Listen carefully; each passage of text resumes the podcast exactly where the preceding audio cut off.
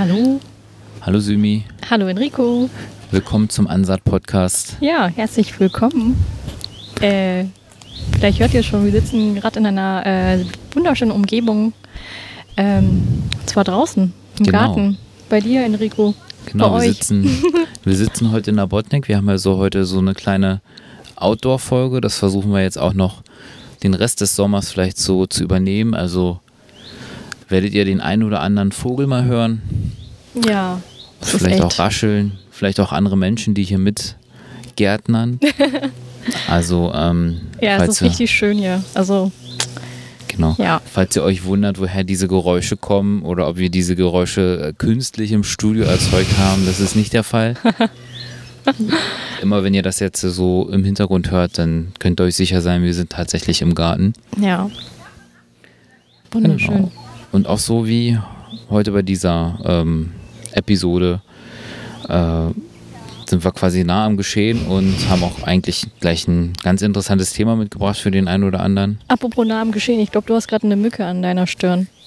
Ja, das ist, äh, das kenne ich noch vom Campen vom letzten Wochenende. Habe ich schon abgestumpft. ähm, wo war ich stehen geblieben? Achso, unser heutiges Thema ist nicht Ja. Mücken. Das wäre aber eine gute Überleitung gewesen. Ja, Nee, passt. wir haben, aber auch, wir haben ein anderes Parasit oder man sagt ja eigentlich nicht Parasiten, es sind ja alles äh, Nützlinge. Ja, Nützlinge oder halt auch ähm, Nützlinge für andere Nützlinge. Aber manche Nützlinge. sind ja schon fies. Genau, es gibt schon ein paar fiese Sachen, die möchte man nicht haben und aber für den für das eine oder andere Tier ist es dann doch äh, nützlich. Ähm, aber bei uns, äh, ich möchte heute ein bisschen was über, erzählen über die ähm, Blattlaus. Es gibt ja sehr viele Blattläuse, ver- verschiedene Blattlausarten. Ähm, das hat bestimmt auch jeder schon mal auf irgendeiner Pflanze bei sich gesehen. Sei es ja, irgendwie definitiv. ja. Ja. Sei es irgendwie drin oder auch äh, draußen. Ich glaube aber vor, vor allem passiert das halt äh, draußen, dass die kommen und gehen. Hm. Und ich möchte mal so sagen, eine Blattlaus ist jetzt erstmal so auf einer Pflanze nicht unbedingt schädlich. Also man kann die durchaus dulden.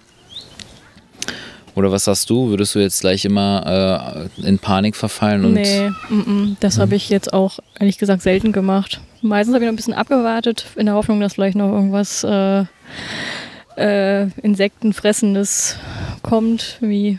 Aber ja, wenn es dann doch ein bisschen zu viel war, dann äh, habe ich zu anderen Mitteln gegriffen. Mhm. Genau, das passiert halt auch meistens. Also meistens gibt es dann halt immer irgendjemand, der diese Läuse auch sehr, sehr appetitlich findet und äh, dann von deiner Pflanze wegfrisst und dann ist das Problem beseitigt. Ja, Äh, dann ist es sogar der Fall, dass es dann eigentlich nicht mehr so schnell wiederkommt, weil sie sich das gemerkt haben, dass hier zu viel, äh, zu viel los ist. Ich kann mich hier nicht äh, ja, ohne Probleme auf der Pflanze ausbreiten oder halt äh, den Nährraum dafür äh, benutzen. Und was macht eigentlich so eine Blattlaus an der Pflanze? Ja, man sagt eigentlich, dass sie die Pflanze mehr oder weniger aus, auszehrt, austrocknet. Ne? Sie setzt sich quasi auf die Pflanze und piekt ihren Rüssel rein und nimmt sich die Nährstoffe von der, ja, von der, von dem Blatt. ja, Ich glaube meistens von der Unterseite, weil sie natürlich Ja. auch ein bisschen geschützt von da sind. Ja, und dann fangen sie sich an zu vermehren. Und dieses Vermehren, das klappt immer so lange oder so gut, bis, ähm, bis entweder die Pflanze ja das nicht mehr schafft, das abzuwehren. Manchmal macht ja die, machen ja Pflanzen dann auch so gewisse Sachen, ja. um das abzuwehren, sondern Bodenstoffe oder irgendwelche anderen Sachen aus und dann ähm, mögen sie dann auch nicht mehr an dieser Pflanze sein. Aber wenn es halt nicht der Fall ist oder die Pflanze ja auch schon geschwächt äh, sein sollte, dann geht es relativ schnell, dass sie sich auch wirklich auf, auf der ganzen Pflanze ausbreiten. Und wenn es noch schlimmer ist, dann im ganzen Blumenkasten oder auf dem ganzen Beet. ja, ja. Ja. Und ja, ich weiß nicht, ob dir das schon mal aufgefallen ist, dass es so ein bisschen zwei Arten gibt. Einmal welche, die äh, sehen nicht so aus, als wenn sie fliegen könnten. Und dann gibt es welche, die haben tatsächlich Flügel. Echt? Ist das mal aufgefallen? Nee, das ist mir noch nicht aufgefallen. Ähm, tatsächlich sind das ein und dieselben. Und zwar äh, immer, wenn die Pflanze stirbt oder halt in Fressfeind da ist, dann fängt die nächste Generation, die geboren wird, äh, fängt dann an, sich Flügel zu entwickeln und Was? ja, fangen Flügel an, sich anzuentwickeln und würden dann quasi bereit sein, auf die nächsten Pflanzen aufzufliegen. Moment, das ist ja verrückt. Wird diese Information sozusagen einfach direkt an die Nachkommen weitergegeben? Genau, da gibt es so einen Trigger. Und äh, das passiert dann halt immer dann, wenn sie merken, hier gibt es nichts mehr zu holen. Oder es sind zu viele Fressfeinde. Das ist krass. Nee, das wusste ich ja gar Ja. nicht.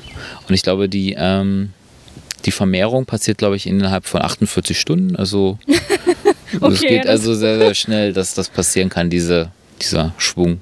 Ja. Genau, deswegen gibt es halt welche mit Flügeln und welche ohne Flügel. Man kann eigentlich fast sagen, entweder ist es ein gutes Zeichen, wenn die Flügel entwickeln, weil dann und die Pflanze noch nicht tot ist, weil dann kann man zumindest sagen, dass man äh, so den Kampf gewonnen hat und die, äh, Ja, das stimmt. die Larve sich entweder äh, nicht mehr wohlfühlt und deswegen wegfliegt oder ja, die Larve hat gewonnen oder halt diese Laus und Ja. geht jetzt zum nächsten. Oder die Kolonie geht zum nächsten. Aber gibt's da nicht, gibt's da nicht auch irgendwie, ähm, äh, also beim, ich muss sofort an schwarze Blattläuse denken, Mhm. aber ich glaube, es gibt auch so grüne, Es oder? gibt auch so grüne, die sind so ein bisschen transparent. Man Ja. kann die sich äh, richtig gut angucken. Ich glaube, es gibt noch ganz, ganz, ganz viele andere. Also es äh, gibt äh, in, ich möchte, muss jetzt lügen, entweder in Deutschland oder in Europa äh, über 400 verschiedene Blattlausarten. Und die werden sich wahrscheinlich alle sehr, sehr ähnlich äh, Ja. sehen, haben dann aber unterschiedliche ähm, Pflanzenbeutearten, Hm. ne, wo sie sich ähm, am liebsten wohlfühlen und ähm, dann quasi sich vermehren. Sind also eigentlich ziemlich spektakulär, muss man sagen, so als Insekt oder als Wesen. Ja. Ähm, haben es auch in der Evolution also tatsächlich zum Erfolg geschafft, weil es jeder irgendwie kennt und jeder schon mal eine Blattlaus irgendwo gesehen hat. ne? ähm, ja, wie schon erzählt, äh, eine Blattlaus wird dann zur, äh, zur Plage, wenn es halt zu viele wären. Ja. Und wo hattest du sie dann jetzt der, als Plage? Auf welcher Pflanze? Ähm, wir hatten es tatsächlich, da komme ich nachher nochmal dazu, wir hatten das bei uns als Plage auf der Kapuzinerkresse. Na, Aber da gibt es noch interessant. Genau, aber da gibt es, also Kapuzinerkresse kann man auch ganz normal essen. Da sind Ja. diese roten, diese ganz schönen roten Blüten. Ja. Aber in dem Fall ist es sehr geschickt, diese Kapuzinerkresse auch mal äh, in seinem Beet anzupflanzen, ohne mit, dem, mit der Idee, dass man sie essen möchte. Weil sie gilt als ähm, Laus-Magnet. Ja. Ja, praktisch, um dann sie so abzulenken von den Genau, Leckereien es ist im eine Garten. Genau, es ist quasi so ein bisschen, ja, würde man sagen, so eine Opferpflanze. Ja, ja. Ja. Äh, ist also immer ein ganz gutes Anzeichen, wenn man so eine Kapuzinerkresse sich irgendwo in den, ja, kann eigentlich fast, äh, fast sagen, wie die, früher äh, die Gruben ähm, oder die, ja, die Grubenarbeiter, die sich dann so einen Kanarienvogel noch mit runtergenommen haben, um zu gucken, ob jetzt hier äh, Stickstoff oder, oder äh, zu wenig Sauerstoff im, Ja. ähm, ja, in der Höhle ist und fällt dann quasi vom, von der Stange. Hier ist es halt genauso. Man, man pflanzt halt diese Kresse an und dann kann man wahrscheinlich sehr schnell erkennen, oh, hier gibt es jetzt schon Lausbefall, jetzt muss ich aufpassen. Entweder wird sie sich äh, weiter vermehren und auf andere Pflanzen überspringen oder ist im besten Fall auch dann weg irgendwann. Ja, Ne? ja. Ja, aber es ist ja, ja ein beliebtes Prinzip in der Permakultur oder zumindest so für das, ich sag mal, insektenfreundliche Bekämpfen. Genau. Vor allen Dingen ist es halt auch ein ganz interessanter Faktor, dass man auch so ähm, seine Pflanzen schützen kann, indem man halt, ich sag jetzt mal so ein bisschen kontrolliert. Ne? Absolut, ja. Das finde ich auch sehr cool, weil sonst versucht man ja immer gleich von vornherein zu gucken, dass das gar nicht passieren kann. Mhm. Aber eigentlich ist es am besten immer, glaube ich, so beobachten und sehen, was passiert. Und dann, ähm, wenn dann halt gar nichts passiert ist und sie wieder weggegangen sind, Ja. dann merkt man auch so, ah, es funktioniert auch ein bisschen. Ne? Es funktioniert, dass die anderen Sachen ähm, so, so starke Abwehrmechanismen haben, dass selbst so eine Laus jetzt da nichts machen kann. Genau, vielleicht kannst du ja nochmal, du weißt bestimmt so ein bisschen, was man da noch ansonsten pflanzen könnte, um überhaupt den Befall, äh, also wenn die Kresse jetzt überhaupt, die Kapuzinerkresse überhaupt Ja. gar nicht hilft und die, die anderen ähm, ausschwören, was könnte man da noch pflanzen, bevor das überhaupt passiert? Ähm, tatsächlich weiß ich, also von den Klassikern wie mh, Knoblauch, Zwiebeln und Minze, Mhm. die durch ihre ätherischen Öle äh, die Insekten auch gerne äh, fernhalten. Und ich glaube, ähm, Schnecken mögen diesen Geruch dann auch nicht so gerne. Also ich glaube, die sind auch gut für, Hm. ja, um Schnecken ein bisschen fernzuhalten. Na klar.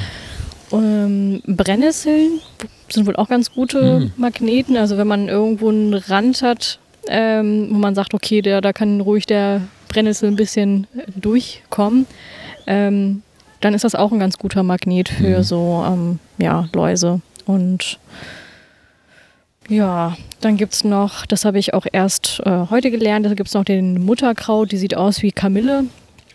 Ähm, wird auch falsche Kamille genannt und die stößt auch einen Duft aus, den die meisten Blattläuse für, ja, ein bisschen, ich glaube, für zu intensiv halten. intensiv, auf jeden hm. Fall.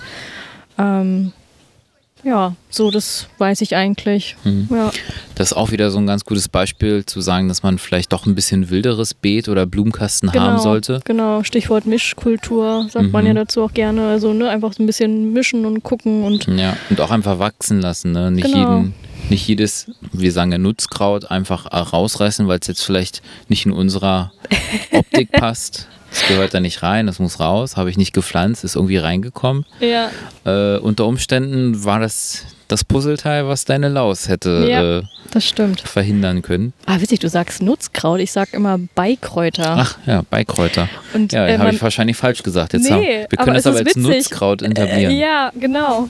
Äh, ich wurde auch schon mal darauf angesprochen, weil das ja so dann auffällig ist, wenn jemand eben bewusst eben nicht Unkraut sagt, sondern irgendwie Beikräuter oder Nutzkräuter, dann wird man schon so ein bisschen, ah, okay, ja, du gehörst also zu der Gattung der, ähm, die so natürlich Gärtnern oder die so, ja, so ein bisschen in die, bisschen auch schon so die, in die Hippie-Richtung geschubst wird, aber das finde ich mal sehr witzig, dass man das anhand eines Wortes irgendwie so festmachen möchte. Ja, ich finde das auch sehr interessant, gerade glaube ich, ähm, die äh, quasi die Leute, die das schon sehr, sehr, sehr lange machen, fällt das natürlich äh, auch schon schneller auf, weil man Ja. sich quasi mit diesem Thema schon immer beschäftigt hat und da halt alles quasi als äh, Unkraut angesehen hat, was man jetzt nicht im Beet haben möchte oder am Blumenkasten. Ja. Und vielleicht auch jetzt erst äh, sich da belesen können oder halt auch im, ja, im Internet halt Ja. überhaupt äh, sehen, dass diese Sachen ja auch eine gute Funktion haben und vielleicht denn auch nützlich sind. Deswegen Beikräuter oder halt auch Nutzkräuter. Ich finde, das also es ist ja auch eher, entspricht ja auch mehr der Wahrheit, weil Mhm. Unkraut klingt ja nun wirklich so, als wäre die eigentlich überhaupt nicht, äh, als hätte sie keine Existenzberechtigung. Ja. Aber sie ist dann halt einfach nur an der Stelle einfach fehl am Platz. Genau. Aber kann ja gerne woanders weiterleben. ja, die wollte man jetzt nicht haben, aber ja. im Endeffekt setzt sie sich dann halt woanders durch. Genau. Genau. Oder eben, genau, also vielleicht hat sie halt auch einen Nutzen, den man noch gar nicht, äh, den man noch gar nicht wahrnimmt. Genau. Und das ist auch ein ganz gutes Stichwort. Manche, ähm, manche Pflanzen, Pflanzen sind ja auch für gewisse nützliche Tiere, ähm, die dann die Blattlaus fressen, auch wieder interessant. Ne, da gibt es ja auch äh, gewisse Tiere, die äh, ja, der Blattlaus, sage ich jetzt mal, nicht abgeneigt sind und sie sehr lecker finden. Ja, Marienkäfer. Genau, am besten. Unglaubliche Fresser. Genau, Marienkäfer, die findet man wahrscheinlich noch richtig gut auf sein, äh, auf sein Gemüse oder auf seinen äh, Blumenkasten. Es gibt dann aber auch noch äh, andere Sachen, wo man jetzt nicht von vornherein sagen würde, ah, das will ich jetzt hier drin haben. Ne, sogenannte Schlupfwespen. Ich lese jetzt einfach mal äh, vor, was ich hier auf meiner Liste habe. Ja. Es gibt halt Schlupfwespen, ähm, Schwebefliegen, äh, Florfliegen, äh, Gallmücken und was wahrscheinlich die meisten überhaupt nicht toll finden, wenn sie das auf, bei sich auf dem Balkon finden, das sind halt die sogenannten Ohrenkneifer. Ne? Ja. Oh. Und diese Ohrenkneifer sind aber wirkliche, ähm, ja, ich sag jetzt mal, ähm, laushungrige Maschinen, die wirklich sich da ans Buffet setzen und dann da äh, ganz schön zuhauen. Okay. Ne?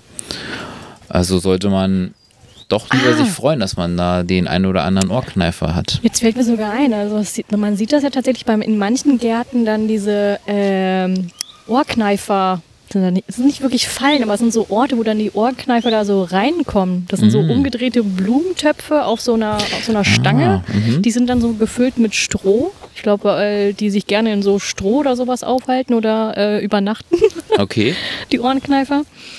Ähm, das sieht man schon öfter mal in solchen Gärten. Also jetzt, das du- wusste ich gar nicht. Ja. Okay. Das ist dann dann- einfach ein Tontopf, wo Stroh gefüllt, äh, mit Stroh Genau, gefüllt. so einfach den füllst du mit Stroh ein und dann drehst du den sozusagen um, stellst ihn am besten auf so einen Stock oder so. Okay. Und, Also das ähm, hängt schon in der Luft. ja, mehr oder weniger. Genau, richtig. Ja. Na, wahrscheinlich, dass sie dann auch wieder ein bisschen geschützt sind, oder? ja. Aber vielleicht kann man die ja dann, äh, also wenn man die ja dann schon hat, könnte man den ja dann vielleicht irgendwo anders hinpflocken, den, Ah, perfekt. die Behausung. Das heißt, dann könnte man sozusagen sagen, hier, hier haben wir jetzt noch einen Bereich von Schädlingen, Mhm. könnte man die vielleicht da hinstellen. Ja, das ist perfekt. Das ist quasi eine natürliche äh, Bekämpfungsart, Ja. die man dann quasi noch ein bisschen steuern kann. Ja. Das finde ich auch gut. Ähm, dazu habe ich dann auch gleich noch ein nächstes, was, wir, was man vielleicht jetzt auch nicht erwarten würde. Also es gibt auch noch als äh, Fressfeinde kleinere Vögel, die finden Läuse auch manchmal ganz interessant, ist aber eher ähm, ja, Zufall, dass sie die Läuse entdecken, weil sie auf andere Sachen stoßen. Ja. Ähm, ich habe aber noch eine Sache, die ich auch nicht wusste, die ich auch erstmal recherchieren musste, warum das so ist. Und zwar sind auch Ameisen sehr interessiert an der Blattlaus. Okay. Und jetzt habe ich das tatsächlich bei uns hier in der Botnik äh, auf unserem Beet auch beobachtet, dass ähm, Blattläuse und auch Ameisen zusammen zu sehen waren, also an derselben Pflanze. Und jetzt bin ich erstmal mit meinem naiven Auge davon ausgegangen, ja, guck mal an, da ähm, macht sich die Ameise jetzt da schön ein leckeres äh, Abendbrot und, und frisst diese Blattlaus. Und ganz so falsch war ich gar nicht gewesen, bis mich halt hier ein, ein Gartenfreund darauf gebracht hat, dass sie was ganz anderes macht, was wir Menschen eigentlich auch machen. Kannst du dir vorstellen, was das sein könnte? Oder man, viele Menschen machen das oder viele Menschen wissen, dass das passiert. Nee, ich, ich spann dich nicht so auf die Folter. Also, ähm, wir machen das mit Bienen. Und zwar holen wir uns da den Honig, Ja. der uns ja eigentlich nicht zusteht. Ja. Und die Ameisen machen das mit der Blattlaus.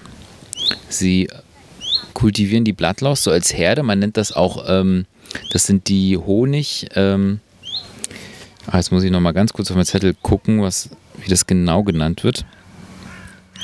Mm.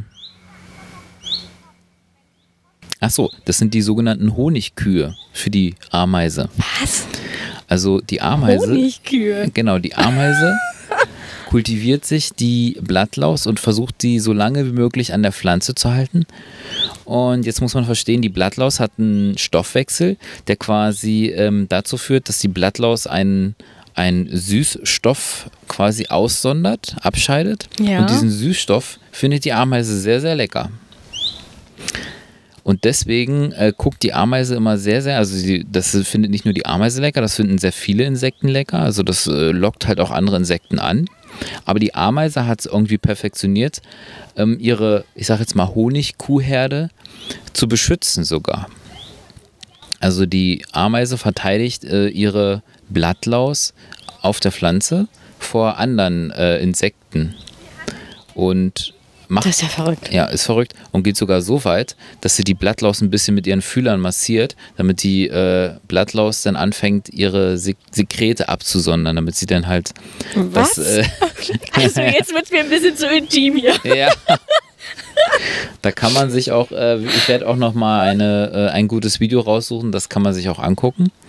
Natürlich am besten, wenn ihr selber mal in der Natur seid und das mal sieht, könnt ihr das auch beobachten, wenn ihr, wenn ihr ein ganz gutes Auge habt. Also da bin ich ja gerade froh, dass ich äh, in, Töpfen Gärtner ist. Ja, da, ich kann mir das durchaus vorstellen, dass es da auch passiert. Das Problem, Ja, wahrscheinlich oder was heißt das auch Problem? mal. Ist es, glaube ich, super interessant, sich das anzugucken.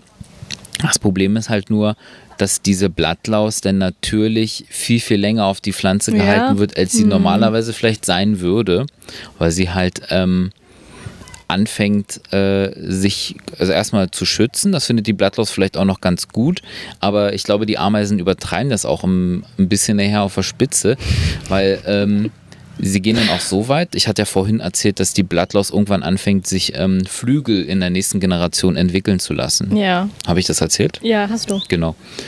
Und wenn das passiert, also wenn die Blattlaus erkennt, hier ist jetzt nichts mehr zu holen oder ich möchte jetzt weiterziehen, die Kolonie, dann gibt es in der nächsten Generation halt Flügel.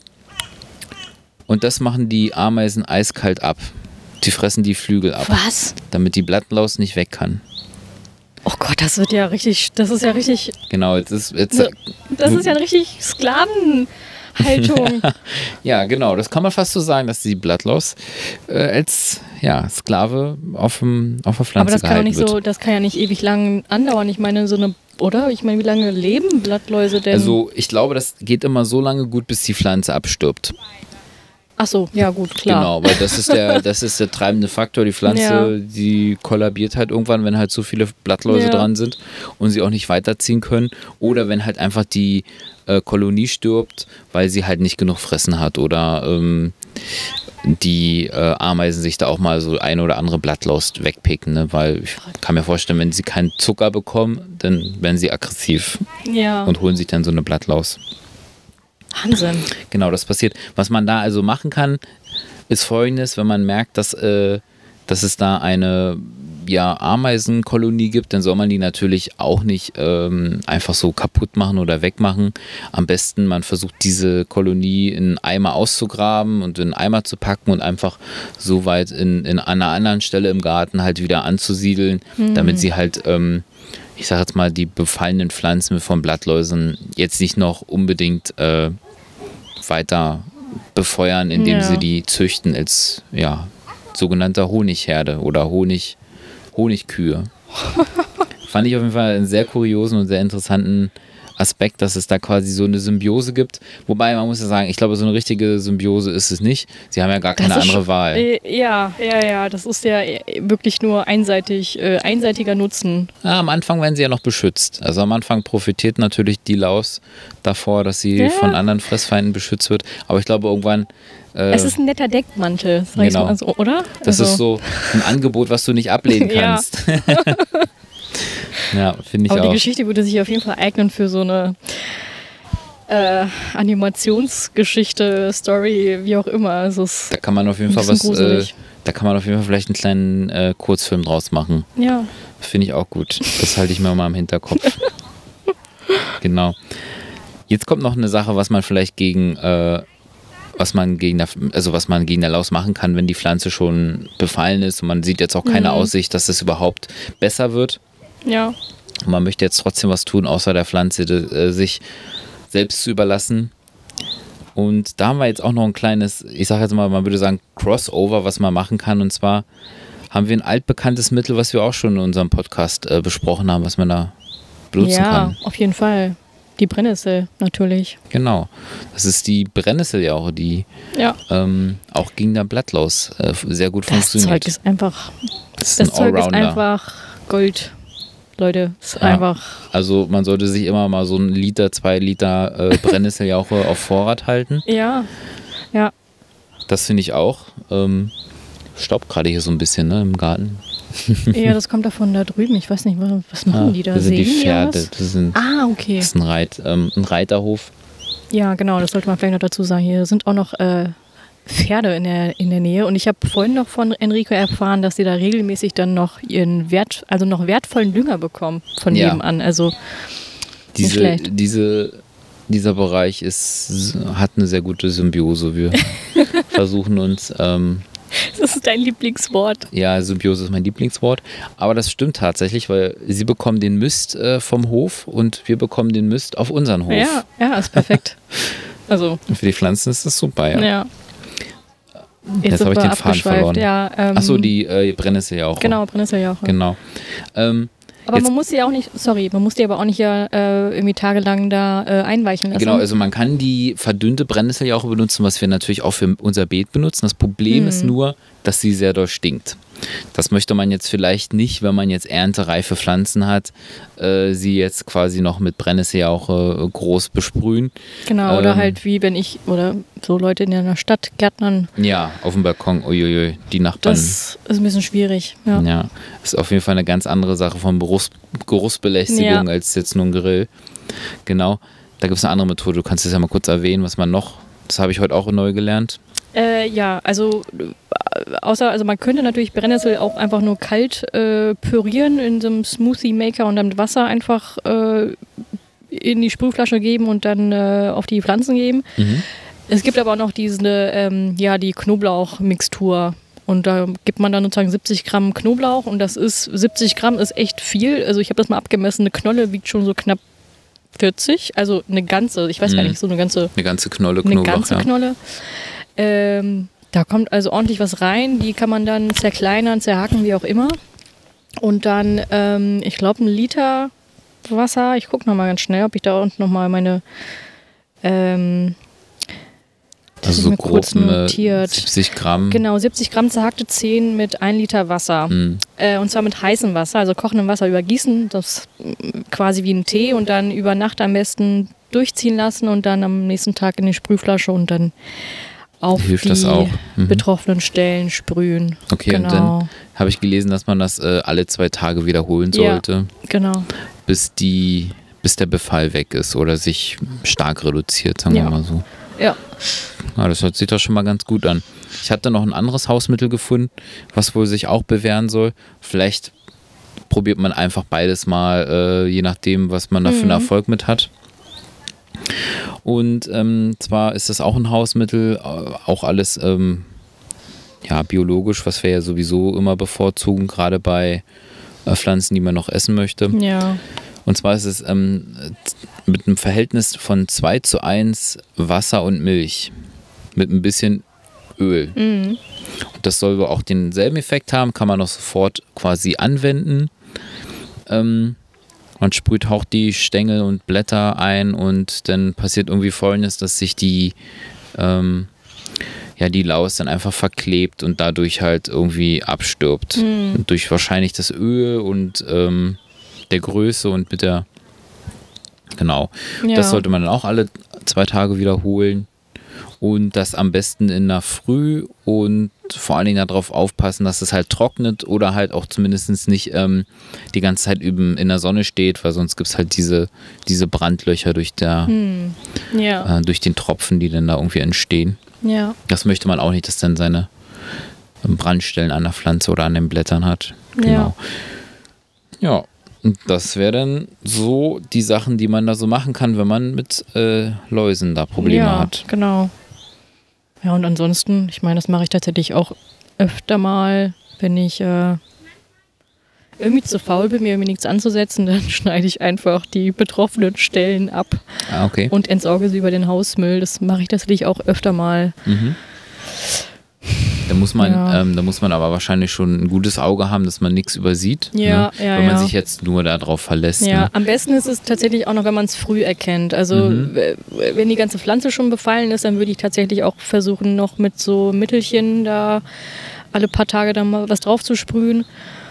Und wenn man das noch im frühen Stadium erkennt, dann hat man noch eine gute Chance, das irgendwie einzudämmen mhm. und dann so die Blätter, die betroffen sind, mal schnell abzu ja abzuschneiden und ähm, dann auch möglichst nicht in die Biotonne, sondern einfach dann mhm. in Restmüll, damit das genau. sich nicht verbreitet.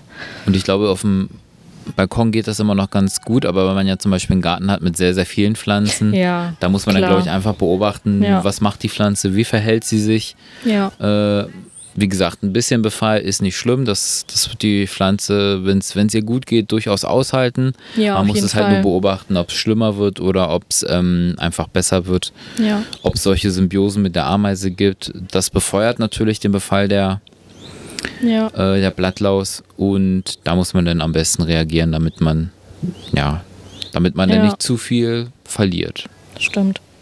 Ja, vielleicht sollte man das eben auch nochmal sagen. Klar, das äh, Pflanzen, die betroffen sind, eher Pflanzen sind, die eben keine richtig guten Abwehr, ja. mh, mm, ja, Abwehrkräfte mehr haben oder, oder zu mh. wenig, weiß ich nicht, irgendwas fehlt.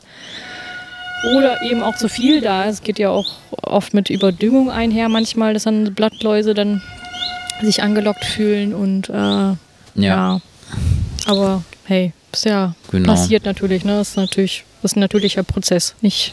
Genau, und beim nächsten Mal lernt man ja auch dabei und dann sieht man halt auch, was für ähm, Pflanzen sich da einfach äh, sehr ergänzen und ähm, wo denn die äh, Blattlosse nicht drauf geht. Oder halt, wie ich vorhin meinte, sich einen Magneten da reinbauen, wie mit der Kapuzinerkresse, mhm. die dann einfach als Frühwarnsystem vielleicht fungiert. Ja.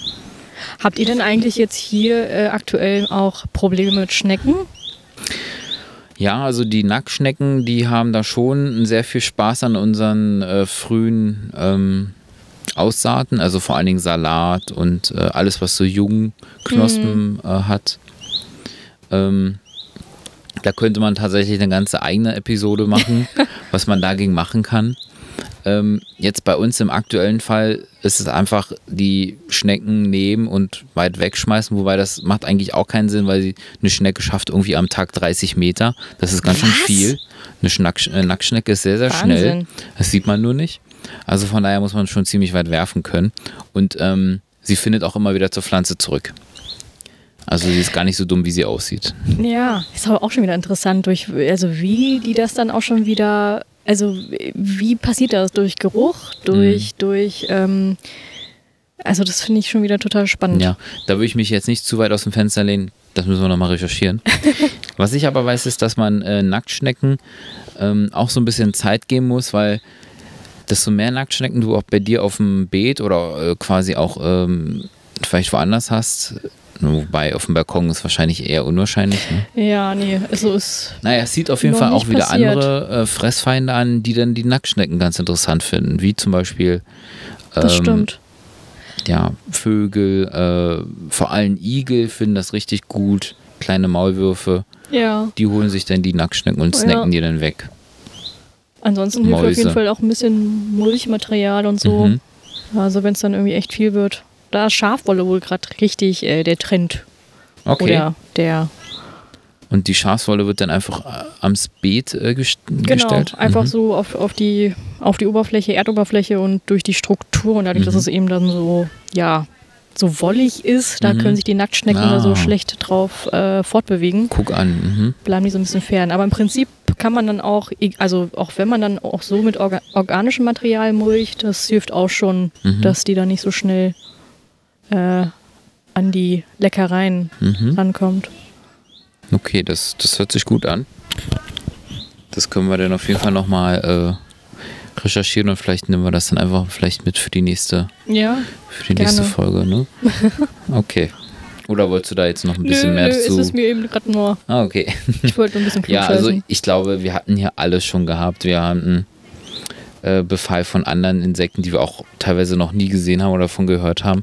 Ja. Ähm, aber jetzt mit der Blattlaus, das dachte ich mir, das wird wahrscheinlich der eine oder andere auch äh, schon mal gehört haben oder das Problem sogar gesehen ja, haben. Ja, stimmt. Und für alle anderen äh, Geschichten, da kann man vielleicht auch mal so eine zusammenfassende äh, Episode machen mhm. von, von äh, ja, Probleme im Befall. Ich habe gerade einen Befall von. Ja, du wirst gerade richtig gefressen Moskitos. irgendwie von den. Äh, bei mir sind gar nicht mal so viele. Ja.